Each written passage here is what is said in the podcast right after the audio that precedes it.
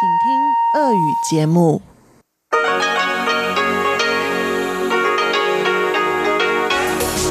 эфире Международное радио Тайваня. Здравствуйте, дорогие радиослушатели! В эфире Международное радио Тайваня и вас из тайбэйской студии приветствует ведущая Анна Бабкова.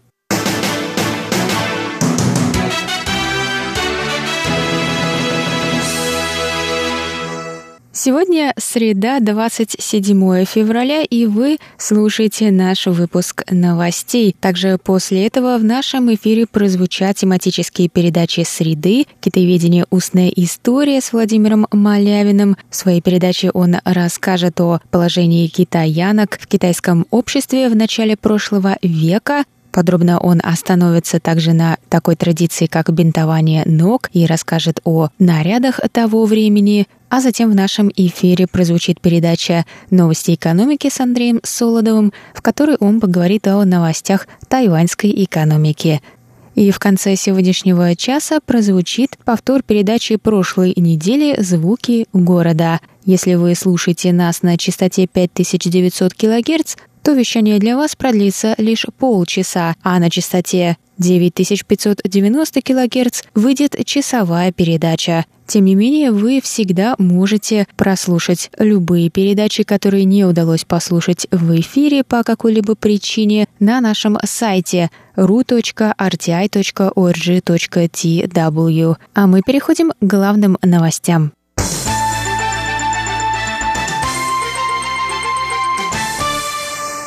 Президент Китайской республики Цай Инуэнь встретилась 27 февраля с родственниками жертв инцидента 28 февраля в президентском дворце.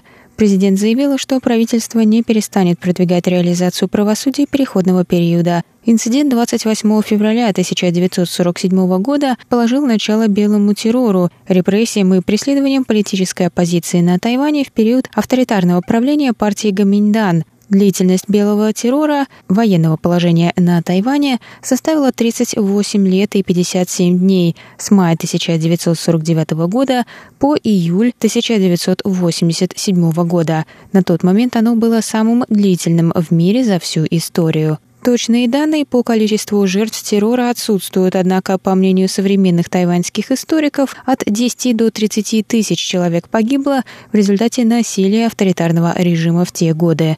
Долгое время обсуждение инцидента было строгим табу, однако демократическое правительство стало делать шаги к реализации правосудия переходного периода, чтобы принять трагическое прошлое – за два года администрация Цай Инвэнь сделала несколько прорывов в данном направлении. Была создана комиссия по правосудию переходного периода. Мемориальный фонд инцидента 28 февраля раскрыл имена большего количества жертв репрессий. Более того, был создан Национальный музей прав человека, который поможет общественности узнать больше об инциденте и даст возможность всем поколениям тайваньского народа понять ценность человеческой свободы. Цай заявила, что правительство продолжит содействовать продвижению образования в этой области.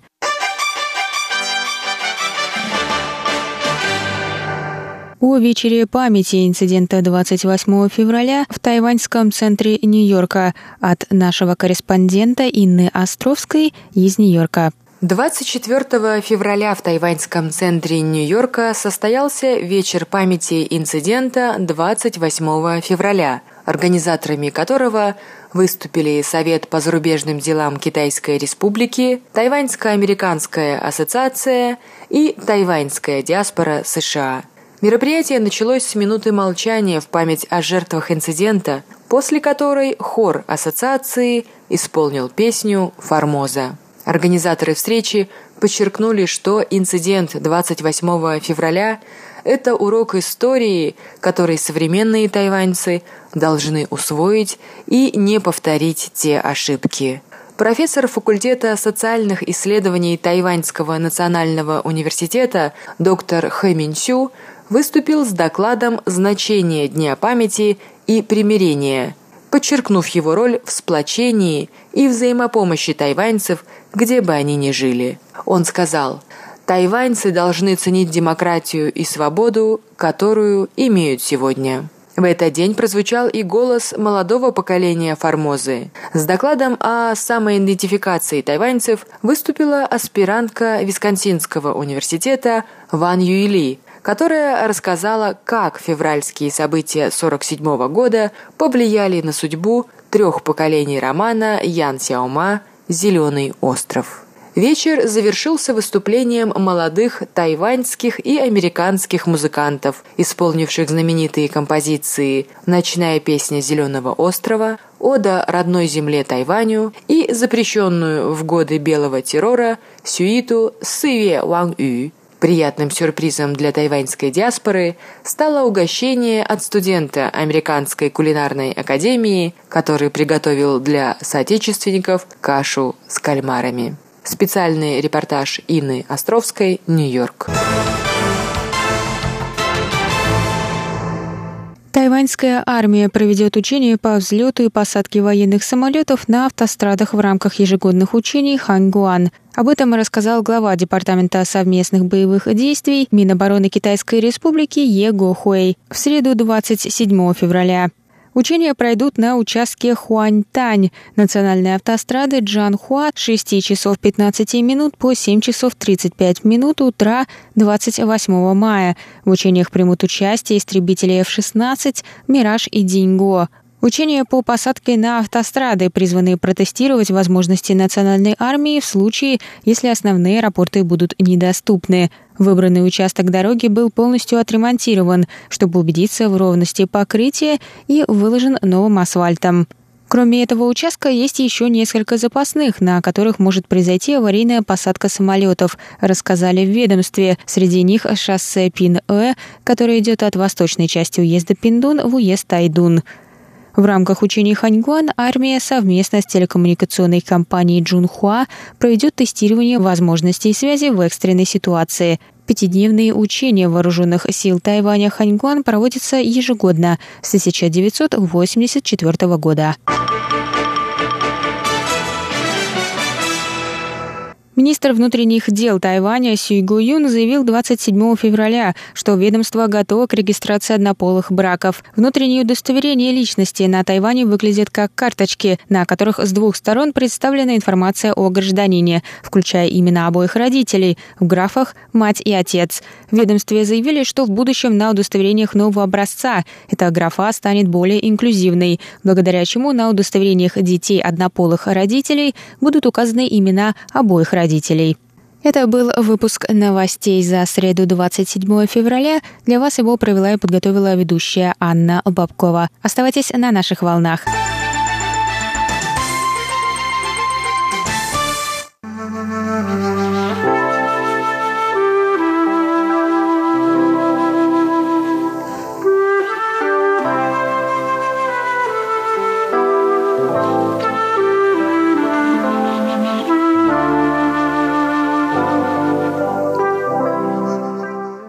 Говорит Международное радио Тайваня. Здравствуйте, дорогие радиослушатели.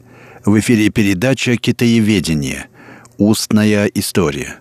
У микрофона Владимир Малявин. Я сегодня продолжу знакомить вас с записками немецкого путешественника Эрнста фон Гессе Вартега, который посетил Китай в конце 19 столетия и оставил очень объемистую такую толстую книгу, в которой рассказывается, ну, практически о всех сторонах жизни Китая. Видимо, Гессе Вартег довольно много поездил по Китаю. По-китайски он не говорил, но везде ездил с переводчиком. У него острый взгляд – но, конечно, взгляд довольно поверхностный. И он часто сбивается на анекдотические э, повествования, на анекдоты из китайской жизни в угоду вкусу массового читателя. Как бы там ни было, в сегодняшней передаче я хочу закончить начатую неделю назад тему нравов и жизни китайских женщин. И, конечно, нельзя пройти, не мог пройти мимо этого Гессе Вартек, а именно этого странного обычая бинтования ног, который фактически сделал невозможным для женщины свободное передвижение в публичном пространстве, по улице.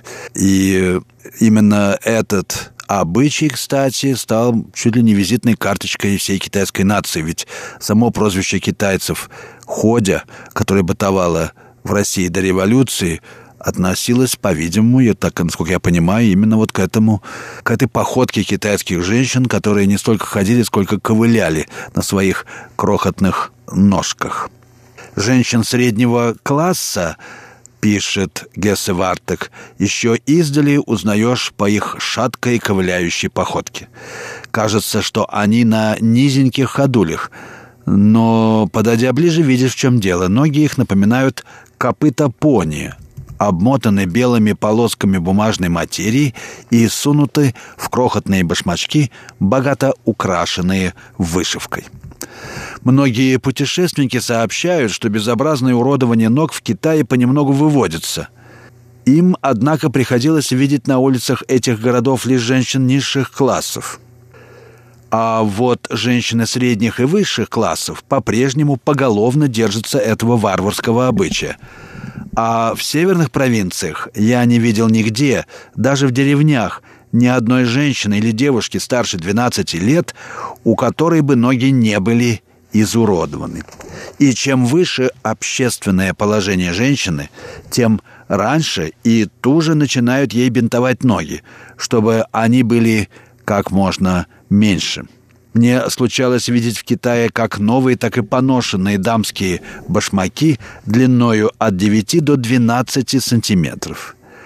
Увидав подобные башмаки в первый раз в башмачном магазине в Кантоне, я принял их за детские, да еще предназначенные для двух-трехлетних детей, но потом я их увидел на взрослых женщинах.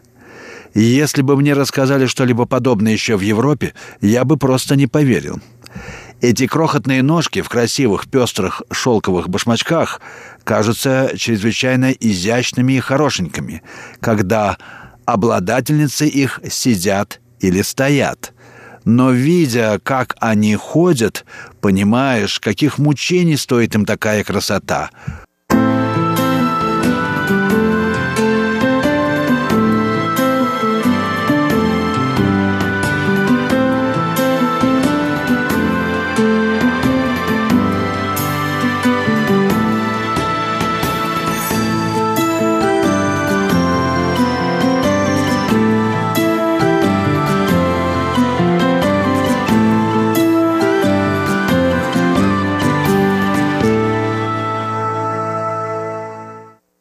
Вы слушаете передачу «Китаеведение. Устная история» Международного радио Тайваня. Передачу ведет Владимир Малявин.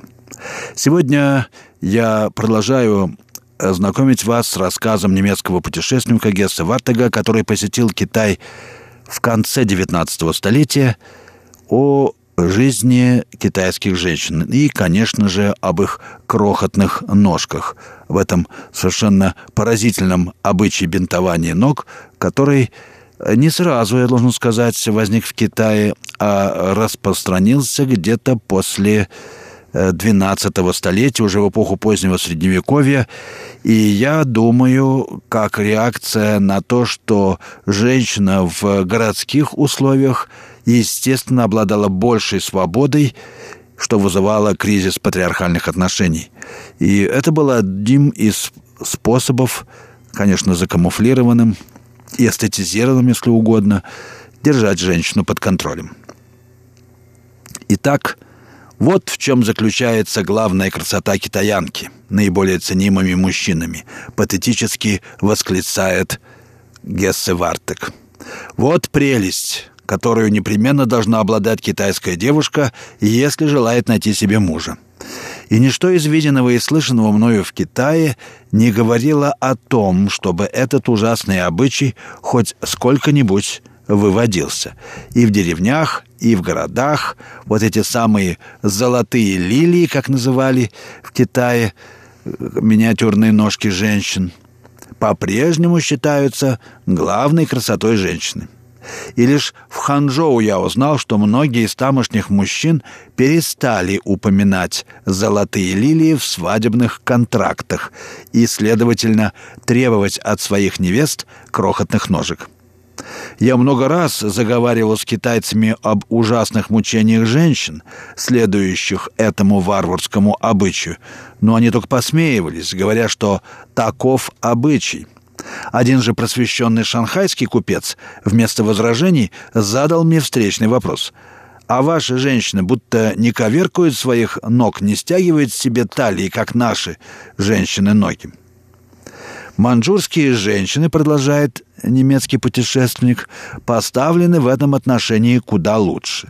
Они не уродуют э, своих от природы маленьких красивой формы ножек, обутых обыкновенно в изящные туфельки.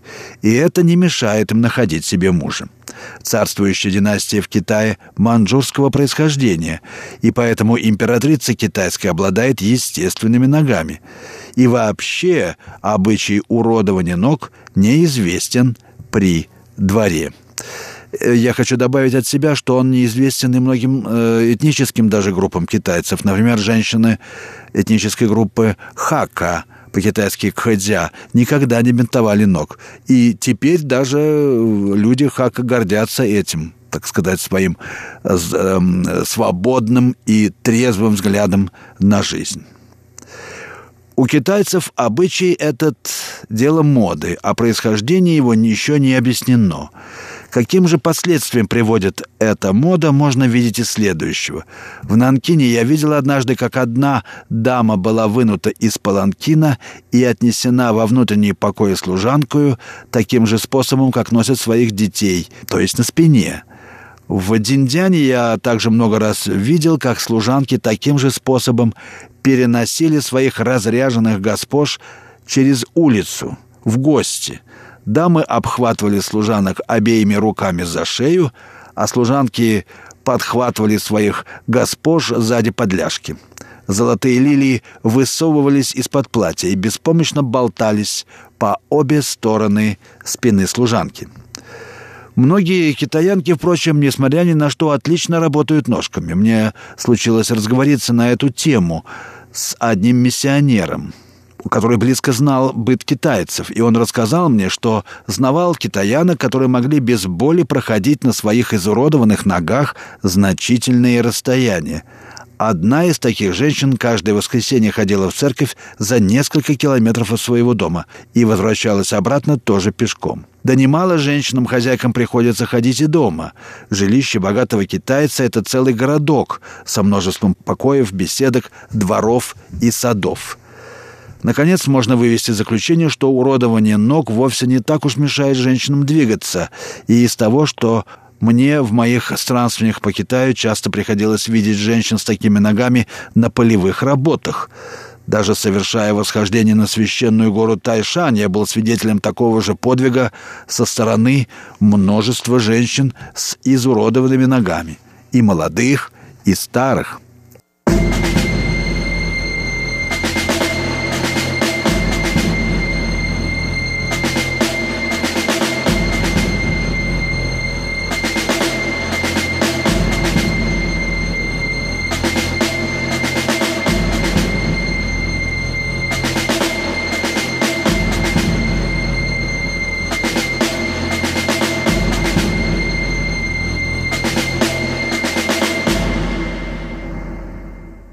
Вы слушаете Международное радио Тайваня. Передачу «Китаеведение. Устная история». Передачу ведет Владимир Малявин. И я продолжаю свой рассказ о быте китайских женщин устами немецкого путешественника Гесса Вартега, посетившего Китай еще в конце XIX века. Он описывает старый Китай и, говоря о женщинах, конечно, имеет в виду женщин старого Китая – с тех пор китайские женщины прошли очень-очень долгий путь эмансипации и, конечно, сейчас выглядят совершенно иначе. Но история важна, ее надо знать.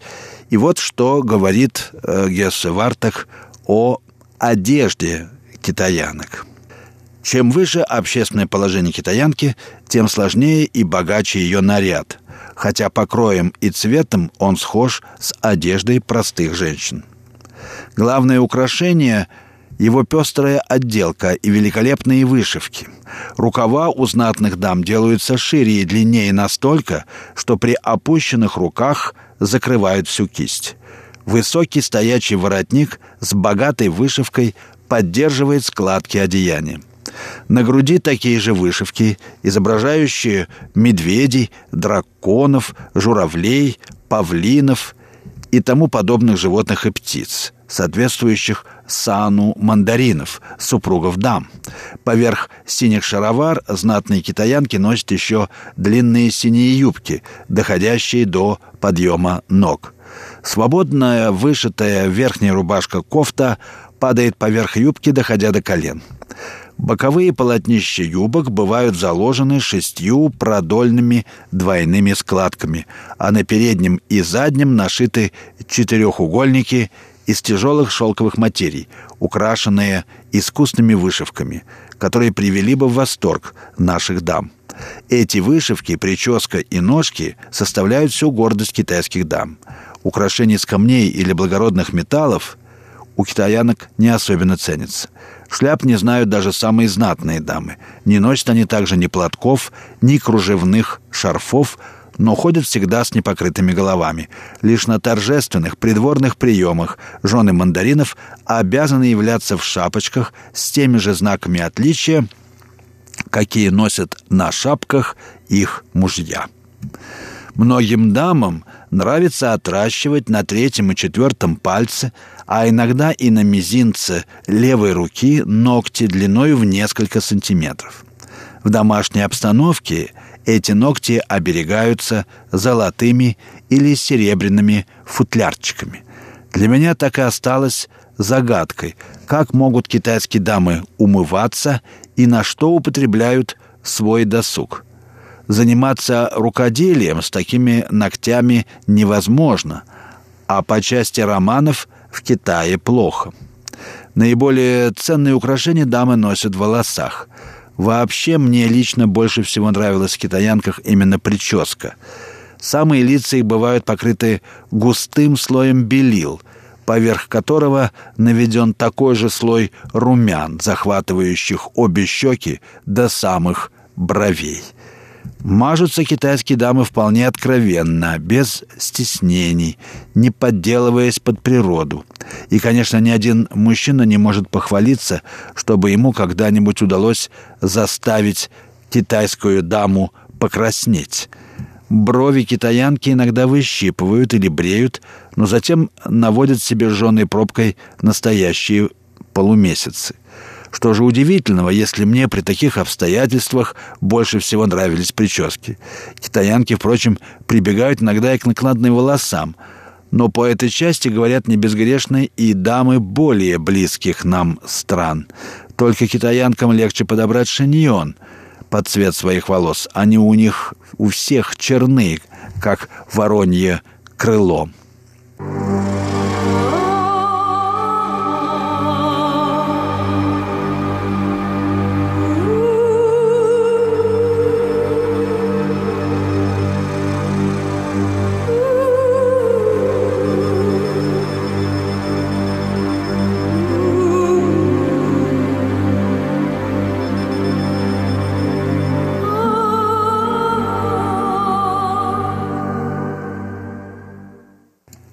Вы слушаете передачу «Китаеведение. Устная история» Международного радио Тайваня. Сегодня в нашей передаче э, рассказ немецкого путешественника Гессе Вартега о китайских женщинах. Он относится к концу XIX века. Э, в заключении своего рассказа Гессе Вартег оценивает положение женщин в обществе в Китае. Положение женщины по отношению к мужчине, пишет он, приравнивается китайцами к положению Земли относительно Солнца. Конечно, под Солнцем, разумеется, сильный пол. В древнем Срединном царстве оба пола далеко не равноправны. Китаец не преклоняется перед женской красотой и женскими добродетелями, как мы, не считает женских желаний и капризов законом, и рыцарская учтивость, которая оказывается нашим дамам – по их мнению, все-таки в недостаточной мере, совершенно неизвестна у китайцев. В Китае мужчина – царь и владыка, женщина – его служанка. А общественная жизнь вся для мужчины. Женщины сидят дома. Мужчина вполне свободен в своих поступках. Женщина подчинена ему во всем. Женщина вообще не появляется на арене общественной жизни и считается низшим существом. Рождение сына – радостное событие для семьи. Рождение дочери проходит как бы незамеченным. Если спросить у китайца, есть ли у него дети, он ответит так, как будто дело шло об одних сыновьях. И бесспорный факт, что тысячи новорожденных девочек в Китае безжалостно предаются смерти. Бедность и чрезмерная плодовитость являются главными причинами этого варварского обычая. Детоубийство редко, однако, совершается самими родителями. Обреченных на смерть малюток обычно сдают на руки повивальным бабкам, относят в полицейские участки или просто оставляют на перекрестке. Если дитя найдут прежде, чем оно успеет погибнуть от голода и холода, его доставляют в детский питомник, который существует во множестве в каждом городе. Детоубийство осуждено многими указами правительства, и за него установлено наказание. До случая его и не так уж чисты, как это полагают, и лишь в Шаньдуне и Ханане оно, по-видимому, начинает принимать все большие размеры то есть это северный Китай, центральный и восточный. Незаконнорожденных детей постоянно бросают. Избавляются иногда и от мальчиков, если они страдают какими-нибудь физическими недостатками или если суеверные родители заподозрят, что ребенок одержим злыми духами. Вот так в Денине на императорском канале мне рассказывали, что недавно в местный воспитательный дом доставили мальчика, у которого вся грудь была исклевана воронами – нашел малютку один старый китаец-христианин в поле за городскими воротами. В Дзинине и Дяджоуфу особенно часы случая выкидывания новорожденных дочерей в голодные годы. Обыкновенно эти малютки лишаются жизни еще в родительском доме, а затем их выбрасывают в поле на съедение собакам и воронам.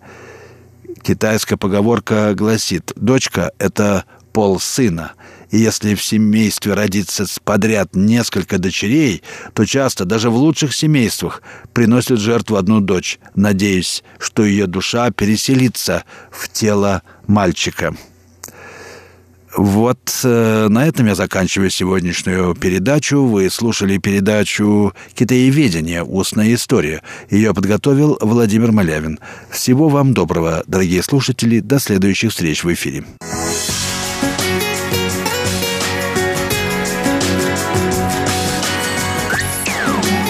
Эфире Международное радио Тайваня.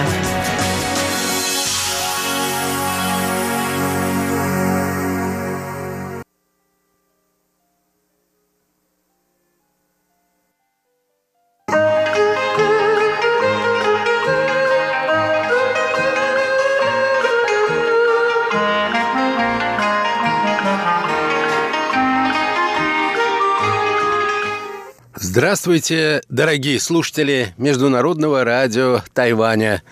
В эфире еженедельная передача из рубрики «Новости экономики». И сегодня, дорогие друзья, я хочу познакомить вас с некоторыми последними новостями, которые характеризуют развитие экономики Тайваня. Итак, наша тема сегодня – новости тайваньской экономики –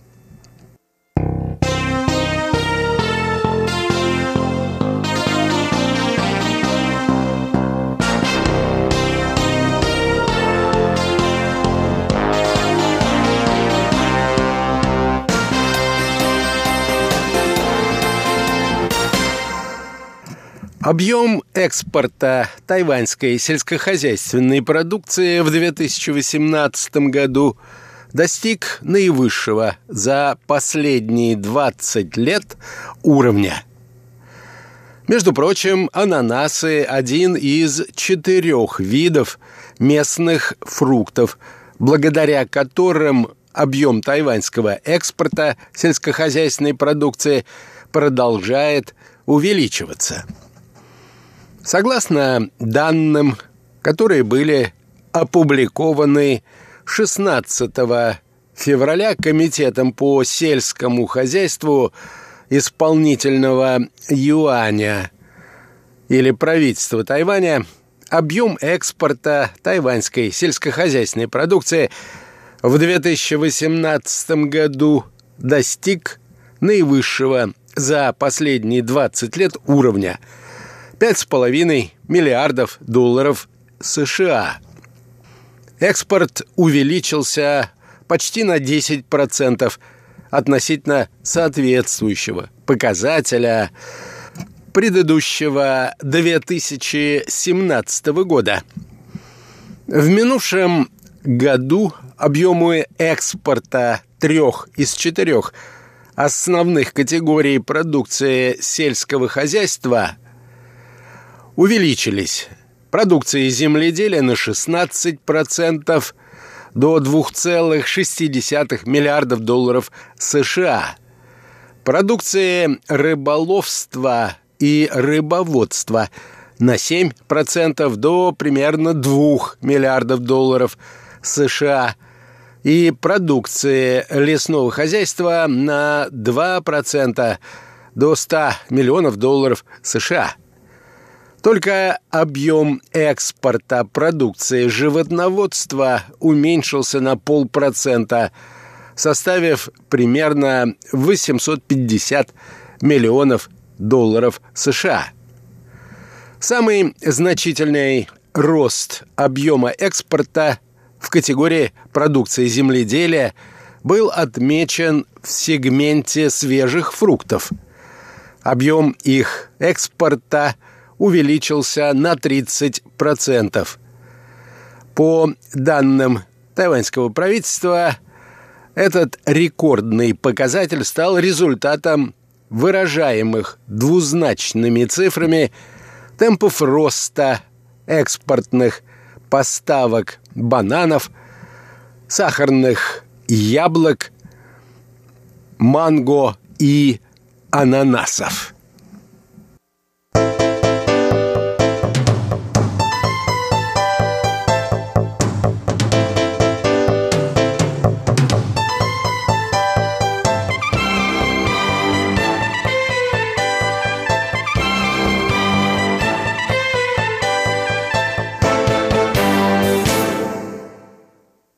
Экспорт овощной продукции также развивался весьма успешно.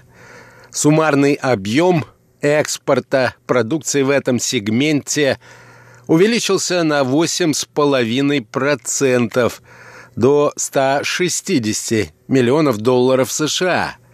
При этом объемы экспортных поставок брокколи, капусты, моркови и зеленых соевых бобов – в стоимостном выражении достигли рекордных величин. На долю тайваньских зеленых соевых бобов пришлось примерно 45% всего объема японского импорта этой сельскохозяйственной культуры.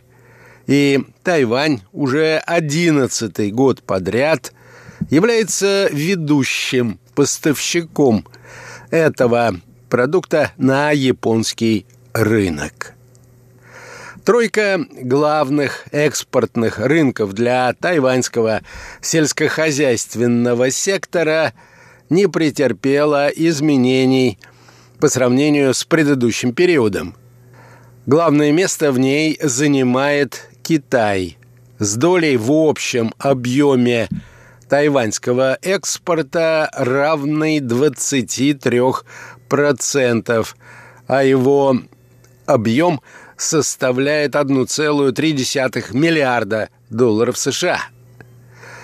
За Китаем следует Япония – 17% экспорта, что составило 920 миллионов долларов США, а на третьем месте Америка – с долей в 10%, что в стоимостном выражении равно более чем 560 миллионов американских долларов.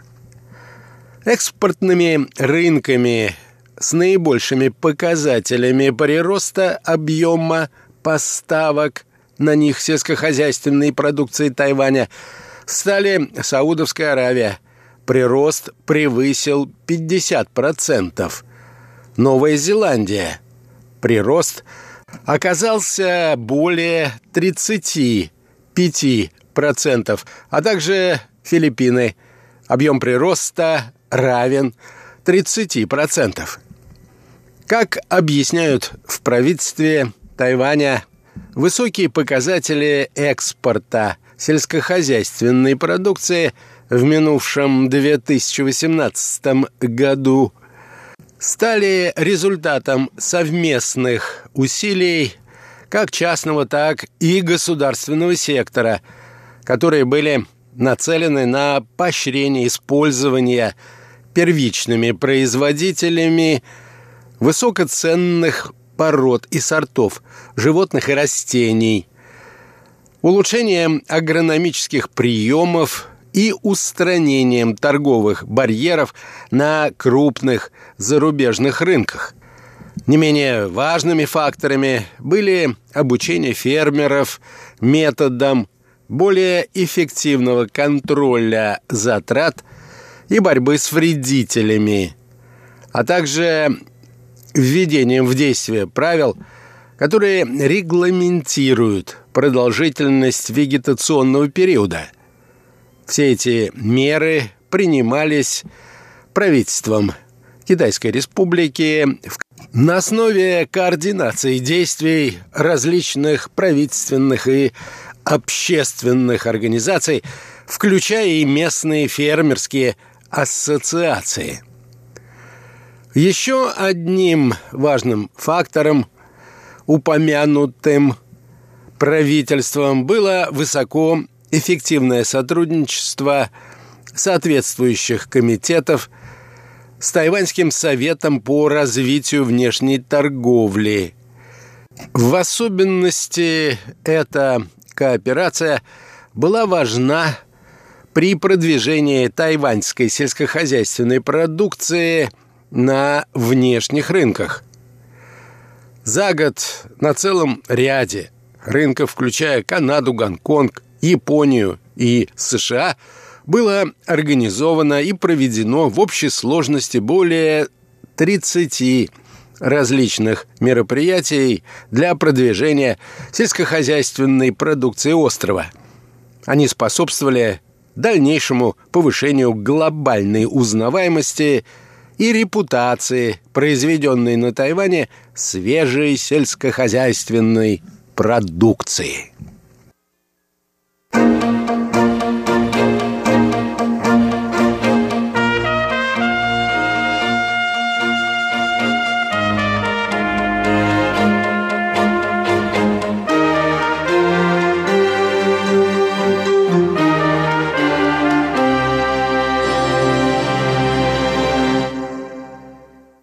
Еще одна новость, с которой хотелось бы познакомить наших радиослушателей. Четыре тайваньских инновационных стартапа. Стартап – это молодая компания, которая совсем недавно вышла на рынок. Были признаны международными компаниями-лидерами в областях технологий искусственного интеллекта – а также дополненной виртуальной и расширенной реальности. Об этом в конце февраля сообщил Комитет национального развития исполнительного юаня. В новейшем докладе о лидерах в этих передовых технологических областях – который был подготовлен специализирующейся на изучении рынка американской компании DG Capital, такие тайваньские компании, как iStaging, которая базируется в Тайбэе, и Pumpkin Studio, которая базируется в Гаусюне, получили признание как лидеры в категории игры – А еще одна компания, базирующаяся в Тайбэе, Red Pill, добилась того же в категории «Стиль жизни». iStaging, разработчик игр и VR контента для строительного сектора, а также индустрии внутреннего дизайна и других связанных с этим сектором отраслей. Red Pill – разработчик VR-игр, который специализируется на технологиях искусственного интеллекта и так называемого захвата движения.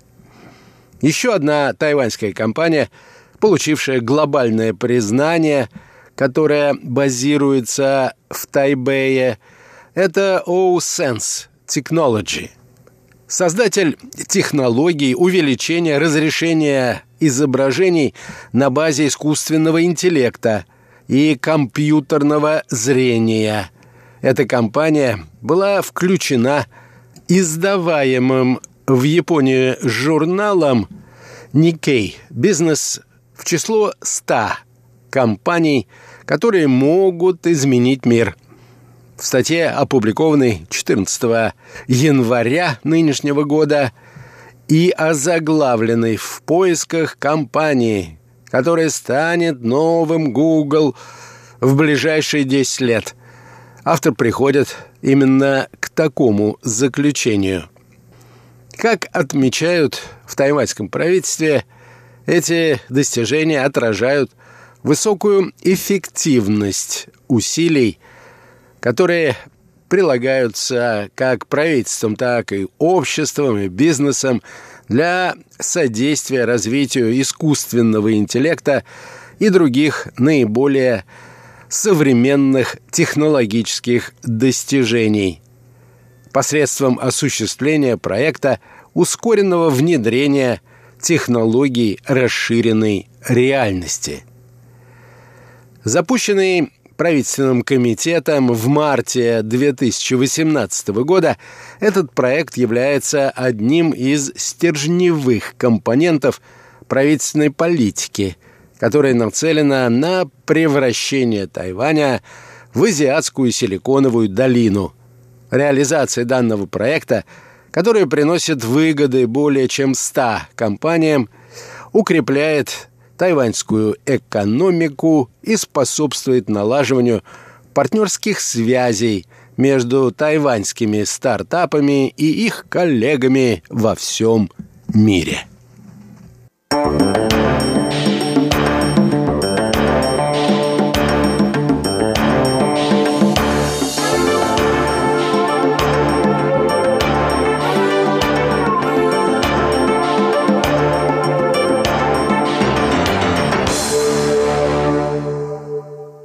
На этом, дорогие друзья, позвольте мне завершить нашу очередную передачу, в которой речь шла о новостях экономики Тайваня.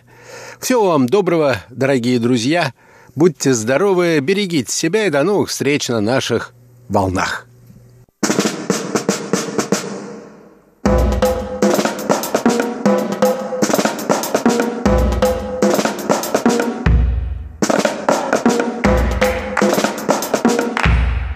Здравствуйте, дорогие друзья! Вы слушаете Международное радио Тайваня. В эфире Звуки города. города. У микрофона, как обычно, ваши самые любимые ведущие Иван Юмин. и Валерия Гимранова. Всем здравствуйте! Привет. Ваня, Ванюша, с днем рождения тебя! Мне что ли? Но мой день рождения же в июле. Нет, Ванюш, не только тебе, но и с днем рождения меня тоже. А, значит, у тебя день рождения. Тогда с днем рождения тебя. Да ну нет же, нет же, Ванюш, мой день рождения в октябре. А посмотри-ка на календарь, какое сегодня число. Сегодня 21 февраля. А если не у тебя день рождения и тоже не у меня день рождения, а у кого-то день рождения? Ванюш, у нас день рождения. У нас, у звуков города.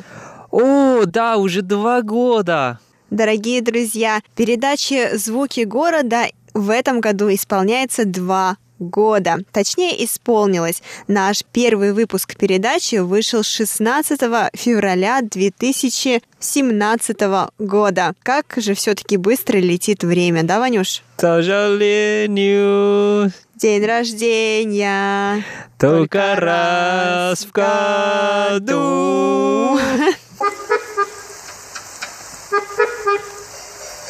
Пусть бегут неуклюже пешеходы по лужам, а вода по асфальту рекой. И неясно прохожим в этот день непогожий, почему я веселый такой.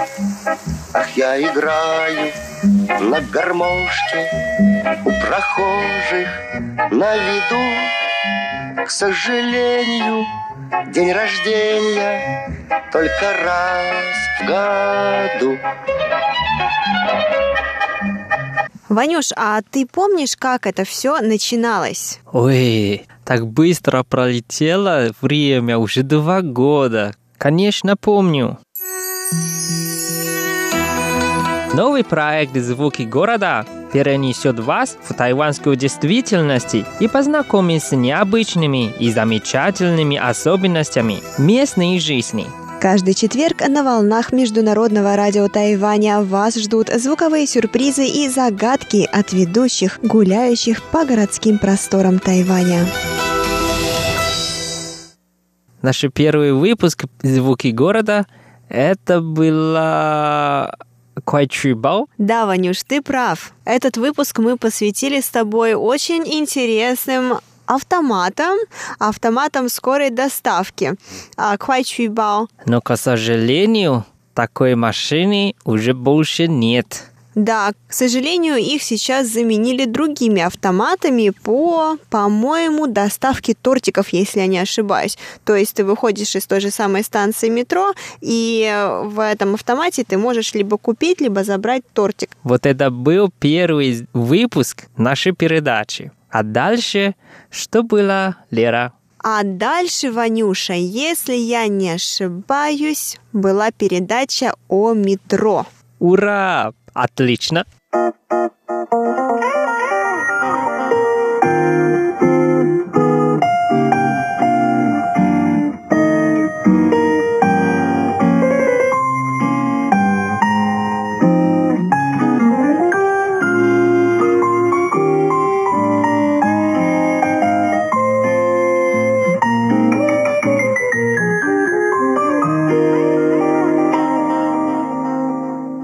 Ванюш, два года прошло передач, у нас было очень много. Но я больше чем уверена, у тебя есть передача, которая запомнилась тебе больше всего. Расскажи, пожалуйста, что же это за передача? На самом деле, я люблю каждую передачу, но для меня самое незабываемое – это, наверное, связано с велосипедами. Вау, с юбайком ты имеешь в виду? Да, А давай напомним нашим слушателям о том, что же это была за передача. давай.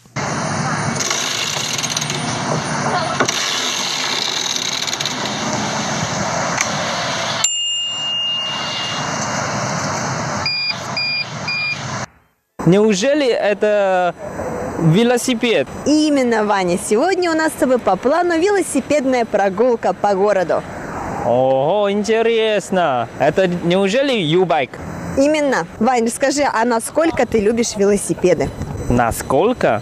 А сколько всего? 100 баллов? М, по шкале от нуля до 10, давай так. Так скажу, 7-8, наверное. Скажи, а это сейчас, а вот когда ты маленький был, ты любил кататься на велосипедах? Ну, какое-то время, да, очень понравился. А есть у тебя такое впечатление, ощущение, что сейчас люди стали больше кататься на велосипедах, чем раньше? Ну да, намного больше.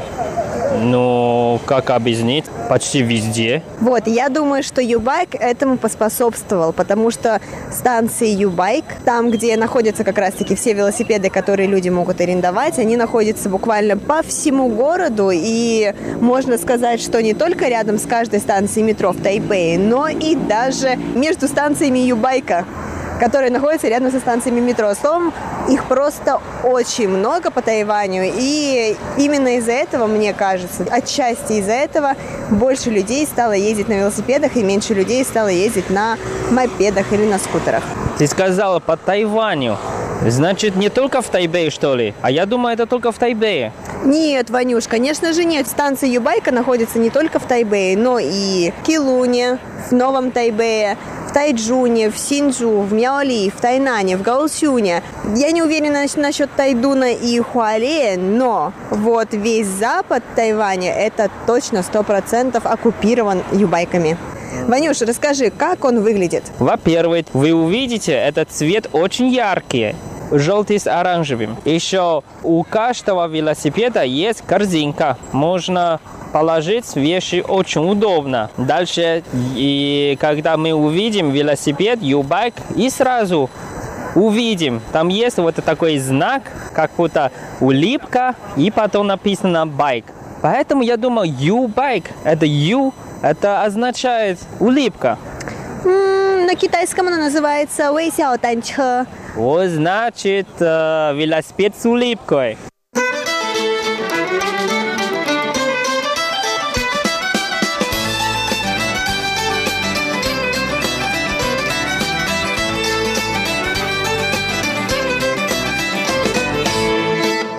А Лера, какая твоя самая любимая передача?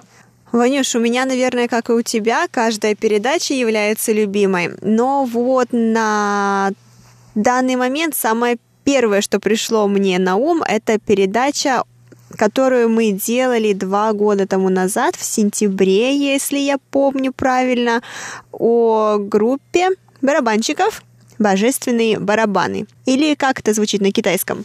«Йоурен Верно. А ты еще помнишь эту передачу? Конечно. А давай-ка мы напомним нашим слушателям.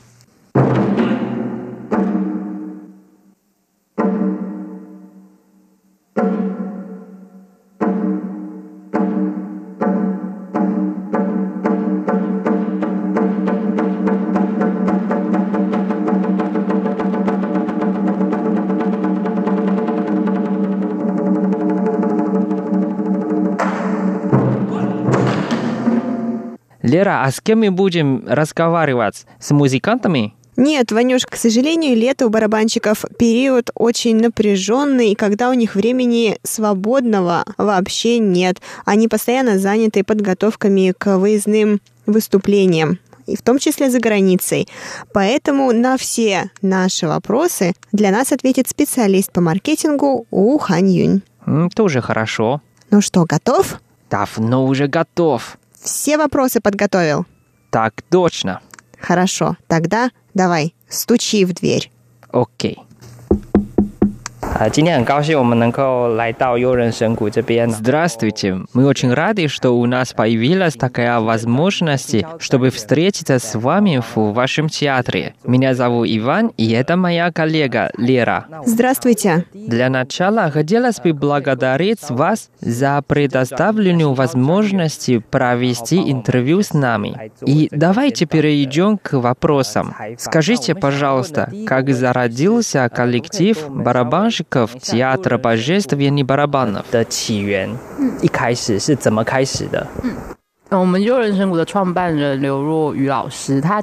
Основательница нашего театра Лю Жо Юй до того, как возглавила наш коллектив, была известной на Тайване актрисой.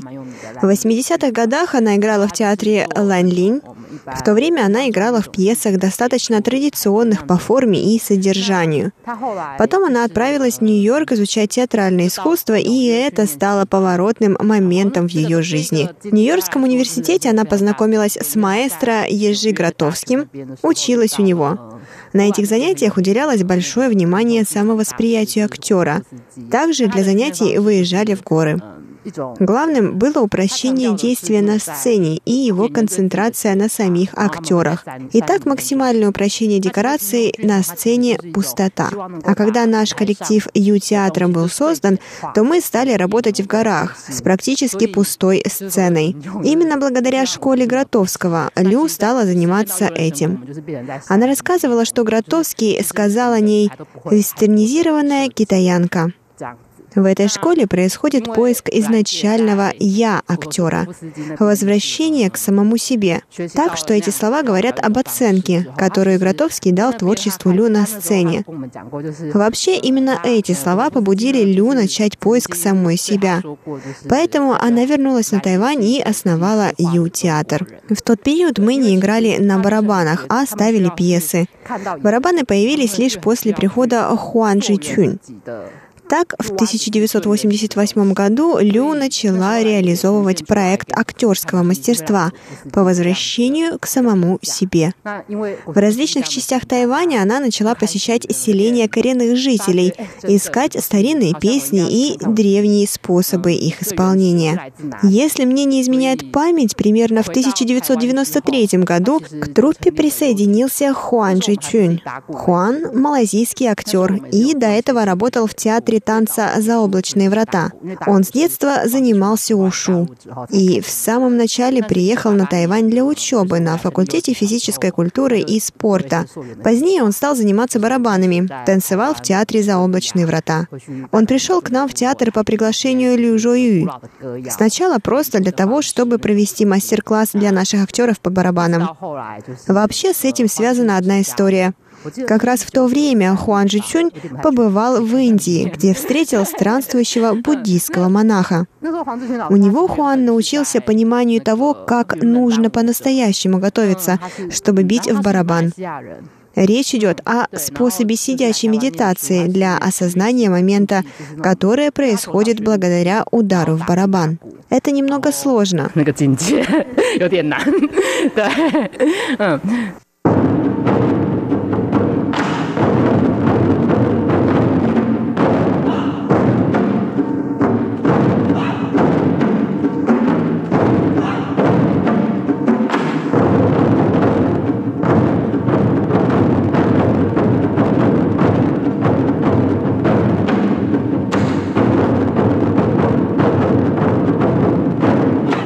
Лера, а ты еще помнишь самую длинную передачу? Это была-то какая? Ванюш, а что ты имеешь в виду самая длинная? Самая длинная по количеству выпусков или самая длинная по времени записи? Времени записи. Хм, времени записи. А ты помнишь? Конечно, я помню. А дай какую-нибудь подсказку мне. Это достопримечательности это достопримечательность. Так. На север Тайваня. На севере Тайваня достопримечательность и самый длинный выпуск по времени записи. Ванюш, я думаю, что это твой родной район, район Таньшуй. Правильно? Сто процентов верно. Точно, Ваня, я же помню, это был июль месяц 2017 года, и было очень жарко, и мы с тобой записывали эту передачу, точнее, эти выпуски передачи в два дня, верно? Да, мы гуляли и гуляли. Ох, Ванюш, я бы с тобой весь день разговаривала о наших передачах и вспоминала бы каждую, но наше время передачи, к сожалению, подошло к концу, и пора прощаться. Но ничего, мы продолжим на следующей неделе. Да, я с нетерпением жду следующей недели и надеюсь, что наши слушатели тоже ждут с нетерпением следующего выпуска. Дорогие друзья, сегодняшняя передача подошла к концу. Надеемся, что вам понравилось. До встречи в следующем эфире. Пока-пока. Пока. -пока. Пока.